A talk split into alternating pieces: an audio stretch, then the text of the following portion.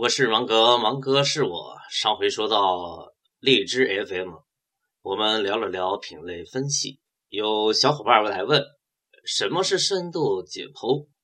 其实啊，对案例进行分析，首先是需要解剖者先有刀的。没有柳叶刀，如何来进行解剖呢？怎样才能算是一个专业的解剖分析者呢？比如上回咱们聊荔枝，其实是用品类分析这把刀，对这一新物种进行了一个维度的梳理。芒格别的本事没有，柳叶刀却是有几把的，并且刀刀见血封喉，这也是芒格映射操作系统学习法的精髓之一。今天咱们从什么角度来梳理荔枝电台呢？一个新物种嘛，它离不开生长。我们今天就从这个维度上来看一下它的自然生长能力。有好些个产品经理说起腾讯来直流口水，说如果在腾讯，流量就不成问题了，做什么都成。打住，这话其实不对。从经济学的角度上讲，资源。要投到最有效率的地方去。从生物学、遗传学的角度来讲，要留下最有生命力的物种。这就是物竞天择、适者生存的道理。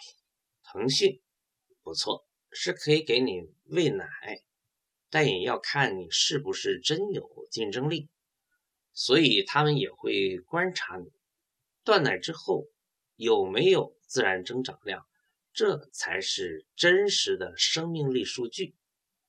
如果一断奶，你的物种就失去了活力，那就证明你整的那个东西是个需要长期输养的弱者，是弱者，没有生命力，那就应该要淘汰。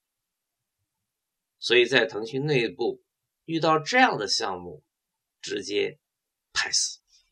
荔枝电台的自然生命力挺好，一个内容平台，内容是由所有主播生产的，传播也主要是由主播们在扩大推广。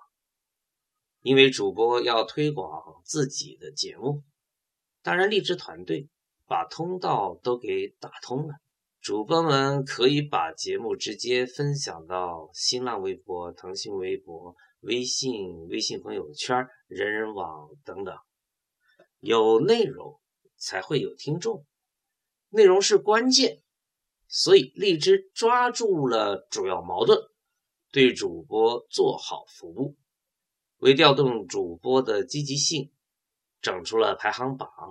为了体现出更多的品类，对主播进行正向的激励，所以对分类就进行了优化。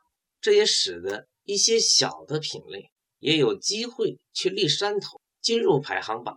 为了听众与听众之间的交流，最近又增加了社区的功能，增加了社区的功能，加好友的功能。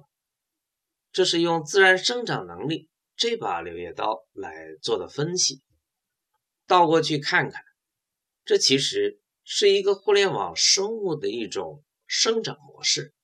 即一开始你并不需要大而全，相反忌讳大而全，找到一个突破口，比如荔枝，想要发出自己声音的人，主播这个群体就开始干，从粗糙开始干。周鸿祎特别强调这个观点，在边干边成长的过程中，去倾听用户的反馈，再根据反馈。去慢慢的优化迭代，于是有了今天的社群，还有最新的用户之间加好友的功能。这个物种的进化过程是由主播们参与的，有听众参与的，这样的进化才是用户需要的进化。学会倾听市场的声音，这样的路径才是科学的。发扬工匠精神，死磕到底，这里是全球唯一定位理论专业电台定位帮，芒格与你在一起，喜欢就订阅吧，真喜欢就分享到朋友圈吧。今天的节目就到这儿了，咱们下期节目时间继续来解剖荔枝电台。